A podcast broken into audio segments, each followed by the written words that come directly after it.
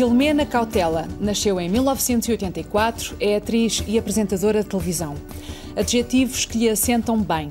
Voraz, galopante, frenética, vulcânica, desvairada, alternativa, engraçada, engraçadinha, cheia de lata, a que está sempre a disparar, a que não encarna o estereótipo da apresentadora de televisão. Não vale a pena mencionar, e dito isto, menciono o 5 para a meia-noite e o Festival da Eurovisão como aquilo que, numa linguagem formatada, se chama momentos altos do seu percurso profissional.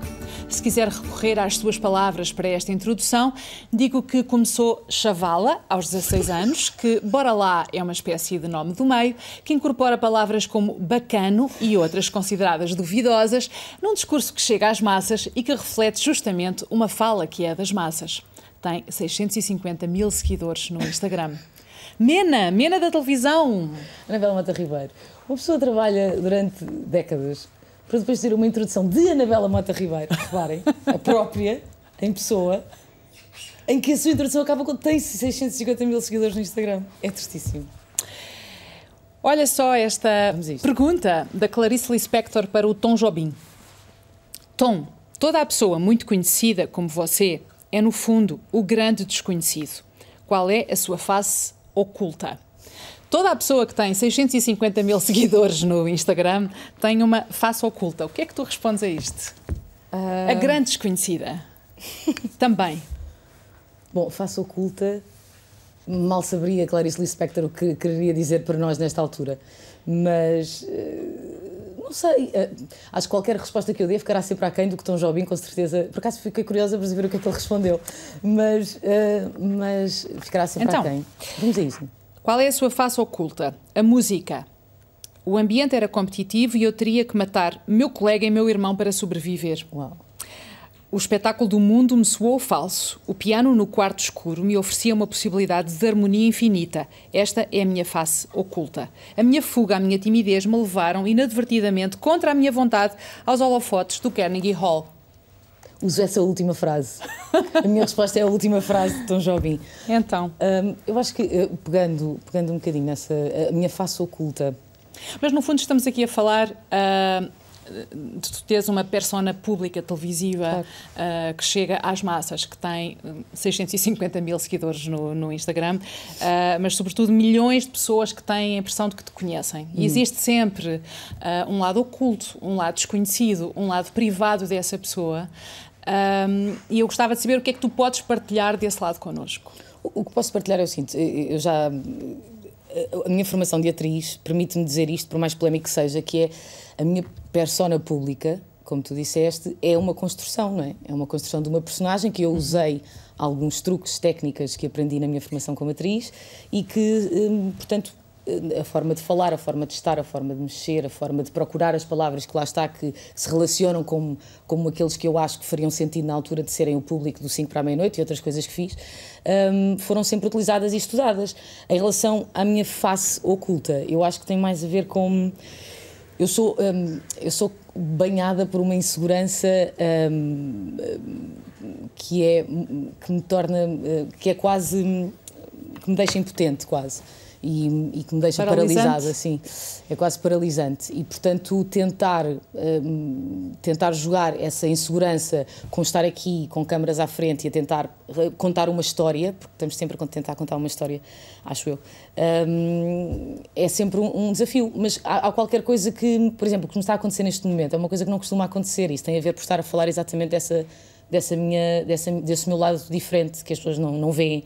Eu estou a ficar com as orelhas uh, quentes e é uma coisa que não me costuma acontecer à frente das câmaras, um, porque eu sinto-me sempre muito mais à vontade, muito mais histriónica, muito mais voraz, como tu disseste, muito mais um, falante uh, à frente das câmaras do que, do que, do que atrás delas. É, isto para mim é uma, é, é uma terapia e funcionou como uma terapia, sempre funcionou. Um, eu acho que eh, a, a, persona que tu utilizaste na tua introdução, que tem muito a ver com o 5 para a meia-noite e a algumas coisas que fiz, que são mais triónicas, mais, mais, mais gritantes, um, para mim foram uma terapia para eu lidar com uma tragédia muito grande que vivi durante muito tempo na minha vida pessoal e, portanto, entrar aqui, tal como entrar no teatro, tal como entrar em cena, um, foi, era sempre muito terapêutico para mim. Uh, Dava-me sempre razões para viver e para estar uh, que quando eu saía não existiam, porque não eram minhas, eram da personagem. Portanto, isso. Tu fazes terapia? Sim, sim, uh, sempre que posso. faço, faço. E faço terapias diferentes, experimento coisas que às vezes nem acredito e que acho disparatadas uh, e paro. Também funciona. Sim. E mal não faz. Sim, no mal não faz, sou uma curiosa e, e, e faço, faço um bocadinho de tudo um, e tem-me ajudado bastante. O, o 25 de Abril, a liberdade, a democracia, a revolução, era um não assunto para as pessoas da tua geração. Uhum. Uh, quando é que o tema da liberdade e o empenhamento político se impuseram de novo? Bom, eu acho que para mim a resposta será uma, para a minha geração a resposta será outra. A que interessará será da minha geração. O que eu acho é que nós já vivemos nós já não. Eh, eu, eu, acredito que a minha irmã mais velha, por exemplo, os meus irmãos mais velhos, terão uma ligação diferente com uh, as consequências de, do 25 de Abril. Eh, a minha geração, eu creio que já é uma geração que já nasceu tão no estabelecimento da liberdade, tão, com a liberdade tão, que já é tão intrínseca, tão estrutural, que, que essa questão nunca aconteceu. Uh, acho difícil que muitas pessoas da minha geração e mais novas que eu, que normalmente são as pessoas com quem eu falo mais, falo mais na televisão, essa, essa conversa de tentar perceber um bocadinho melhor como é que os nossos pais viveram a Revolução, como é que os nossos avós viveram a Revolução, é uma conversa que, não tendo parentes politizados, hum, tenho dúvidas que tenha acontecido. Hum, eu, eu, eu já falei com o meu pai várias vezes sobre isso, com a minha mãe também, com os meus tios também, mas é sempre, são sempre conversas muito esporádicas e quando de repente, um, quando a Anabela me convidou, eu já, eu já te disse isto, mas quero lá saber, vou dizer, Anabela. Ana! Um, a Mena está a emergir! Sim, sim, sim, sim. Uh, a Mena da televisão! Queres essa? Não. Vamos a isso então. Um, mas, mas, mas, mas essa. Um, essa conversa, quando tu me convidaste, eu tive, eu tive logo uh, ah, um, uh, ah, o ímpeto de ligar ao meu tio, porque é a pessoa que. O meu tio teve, esteve na guerra, esteve na, na guerra colonial, esteve na Guiné, e um, o meu tio é militar, sempre foi, teve uma vida inteira uh, na Força Aérea, e, e liguei-lhe logo. E a conversa que eu tive foi a primeira vez que eu tive essa conversa. ter uma conversa calma, ter uma conversa uhum. um, que fosse pormenorizada, e, e, e, é sempre surpreendente. E, e aquilo que, é que, ele? Disse. Bom, eu, eu, eu, tive muita curiosidade para saber como é que os militares souberam do 25 de Abril. Isto é, para um militar que estava numa base, uh, o meu tio estava na base aérea de Sintra, no dia do 25 de Abril, um, no 25 de Abril, aliás, e ele, o que ele me contou foi que às 7 da manhã acordaram-nos a todos na camarata e que um, o que aconteceu foi que destacaram-nos para várias zonas de Lisboa. O meu tio foi para Caxias para proteger os presos políticos. Um, houve pessoas que foram para a PID, para a Rua Maria Cardoso, uh, houve pessoas que foram para a RTP, não aqui, mas a antiga, um, e eles foram destacados para várias zonas de, de, de, da cidade. Ao que eu perguntei, mas para quê? Qual, era o, qual foi o modo, qual foi a ordem? Não é? E a ordem que foi muito clara foi era para que a revolução acontecesse pacificamente. O que eu acho interessante porque eles estavam a defender o regime, um, e, mas foi para que a revolução acontecesse pacificamente. Não sei se é a mesma experiência que outras pessoas que tenham vivido um, aquilo que o meu tio viveu é igual, mas achei muito, muito curioso. E depois ele contou uma data de coisas, depois uh, comecei. Ele está aí nas fotografias? Sim, sim, é o meu tio Adelino, de quem eu tenho muito orgulho. Um, e, e o, meu, o, meu, outro tio, o meu tio Luís também foi. O meu tio é mais reservado em relação àquilo que, que aconteceu na Guiné. Eles foram, uh, o meu tio Adelino foi destacado para a Guiné, para a cidade, e portanto foi tudo mais tranquilo. O meu tio Luís foi antes, para a guerra, ainda foi de barco. O meu tio Luís já foi de avião, mas quando chegou de barco ele foi para, para o mato e, portanto, teve uma experiência que imagino mais traumatizante e mais complexa. Um, e essa partilha não é mais, é mais difícil. Portanto, um fala, o outro não fala sobre a experiência uh, da guerra. Sim, sim, sim. Uhum. Um, eu acho que uh, daquilo que daquilo que consegui tirar, por acaso há aqui uma fotografia que é esta, que eles estão aqui sentados na, eu imagino que seja uma praia, um, mas o meu tio é o que está cabisbaixo. Um, há uma coisa interessante que eu não sabia se havia de contar isto, mas vou contar que ela saber. Um, que ele me contou que ele se lembrava, que eu acho curioso, as coisas pequeninas que se lembram, estas idiosincrasias são giras, que ele, quando chegou no barco à Guiné, no, no avião à Guiné, o kit de boas-vindas da Cruz Vermelha eram maços de tabaco. Uhum. Um, e, e, depois é curioso porque houve, muita, houve muitos destes soldados que tiveram problemas pulmonares mais à frente na vida. Uns até que quiseram processar a Cruz Vermelha, pelo que sei. Um, e, e, e, essas pequenas coisas que ele se lembra foram muito engraçadas. Eu depois perguntei-lhe: e quando tu voltaste? Voltaste para um país diferente? Porque, na verdade, imagina, eles foram destacados, não é? Cada um vai, o meu tio esteve a proteger os presos políticos, e quando voltam à base, eu perguntei-lhe: quando vocês voltaram à base, o que é que aconteceu? Não falaram? Porque o meu tio estava há duas semanas de ir para a guerra. Uhum. E a mim o que me pareceu foi que seria interessante é: caramba, se calhar já não vamos não é? Se calhar já não vamos, se calhar já não, já não precisamos de ir. E Foi acabaram aquilo- por ir. Foi aquilo que muitas mães disseram também aos filhos: já Exato. não vais para a guerra. já não vais para a guerra. E, e foi, e foi o que eles pensaram, se bem que o que ele me dizia era que todas estas conversas, mesmo depois do 25 de Abril, dias depois, eram conversas muito hum, silenciadas, muito sussurradas hum, e nunca se falava sobre o assunto. E ele, o que ele sentiu quando ele volta da Guiné é exatamente isso. É, hum, eu, eu perguntei-lhe, mas encontraste um país diferente? Qual foi a grande diferença que encontraste? E ele disse: a primeira coisa que eu senti foi que mal eu cheguei e falei com a minha família com os meus amigos, as pessoas falavam dos políticos. As pessoas falavam sobre isso. Falava-se de, que- de quem é que estava no poder, de quem é que poderia vir para Poder o poder. falar. Poder falar. E que isso para ele tinha sido muito assustador, porque, porque ele é militar também, mas ao mesmo tempo eh, era. É- é- é- Era uma madrugada, lá está, era, era, um, era um novo dia, era de facto uma nova forma de estar, uma nova forma de viver, uma nova forma de ser em sociedade. E, e eu achei isso bonito. O que é que tu deves ao 25 de Abril? Tu nascida em 84. O que é que sentes que a tua vida, o teu percurso, a tua possibilidade de escolher ah, É isso, é ainda é devedora do É a 25 escolha. de Abril? Aquilo que eu devo é a escolha. E eu acho que é muito importante. Aliás, já, já te lambi em elogios. Posso dizer lamber neste programa? Já? Ah, já, já tive um day, vamos lá duas vezes assim. Não vais cortar isto, perdão. Ahm, já um day de elogios em relação a este programa, porque, ah, porque o facto de. Como é que é? As, as orelhas vermelhas? Sim, sim, tarada. É mau, não é? Mas, mas, mas eh, eh, o facto de nós termos a calma e a serenidade de estar do outro lado, a ver-te aqui, a ter conversas descontraídas, mas tão pertinentes ah, e, e tão bonitas, eh, é uma coisa que eu acho que na minha geração é muito importante, porque o que me parece é que a minha geração já é mais politizada do que a anterior. Eu acho que nós somos todos mais interessados, ah, mas aquilo que eu sei que devo à revolução, que é o poder de escolha do que é que eu quero fazer, o facto de eu, eh, de eu quando acabei a faculdade, poder dizer o que é que eu quero fazer. Eu posso, eu posso viajar, eu posso ir para outro país, eu posso dedicar-me a qualquer profissão que sei que a minha mãe, por exemplo, ou que a minha avó principalmente, não tiveram essa escolha e isso nem sequer era uma perspectiva. Ahm, e portanto, essa escolha para mim é tudo, não é? Não é só a liberdade, é E a, tudo. e a afirmação da tua identidade e de uma diferença, mesmo em relação ahm, aos nossos pais e, e, e- à família de origem. Eu trouxe este livro da, da Isabela Figueiredo, chama-se Caderno de Memórias Coloniais. A Isabela cresceu em Moçambique. É um livro extraordinário. ahm, e impressiona-me especialmente esta passagem. Recebi todos os discursos de ódio do meu pai. Ouvi-os a dois centímetros do rosto. Senti-lhe o cuspo do ódio, que custa mais que o cuspo do amor. E enfrentei, olhos nos olhos, a sua raiva, a sua frustração, a sua torpe ideologia. Ouvindo, não disse nada, nem um assentimento, nem um músculo se mexeu. E eu inteira era um sólido não.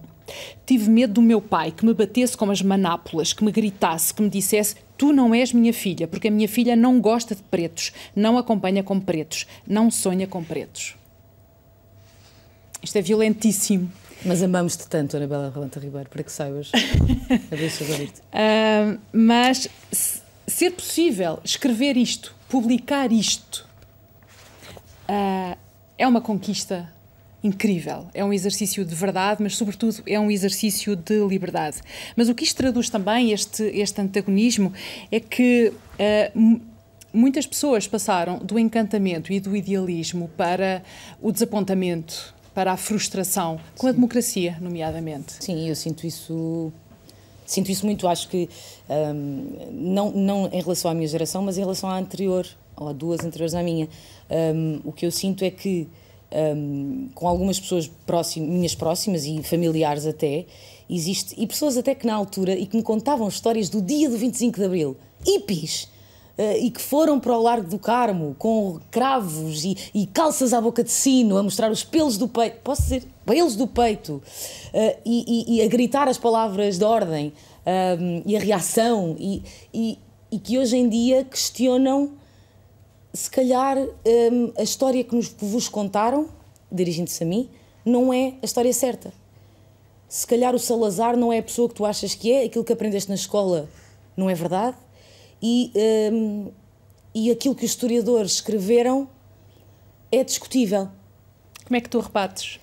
Eh, É muito difícil rebater, porque quando de repente a, a- a resposta é eu é que estive lá e tu não, eu é que vivi e tu não, eu é que estive lá e vi o que aconteceu e, vi os, e vivi os anos seguintes, eu é que sei, tu não. E, portanto, uh, rebater esta, esta afirmação com estudos, com historiadores, com, uh, com factos, com factos mesmo assim não interessam nada, porque nós vivemos numa era, e, e, e eu tenho a certeza que a maior praga de, de, de, do século XXI um, não é a pandemia que estamos a viver, é a era da desinformação, uh, porque nós temos não só a minha geração que está a crescer um pouco mais politizada e mais interessada em relação ao que se passa, e que, o problema da minha geração é que quer imediatamente formar opiniões com muito pouca, uh, com muito pouca informação. Hiperreatividade. Então, é hiperreatividade e a pouca informação que tem normalmente uh, não E um presta. consumo crítico e uma partilha crítica da, da, informação. E isso na minha geração é muito limitativo, é muito redutor, é muito enganador e é poluidor, é, uhum. contamina.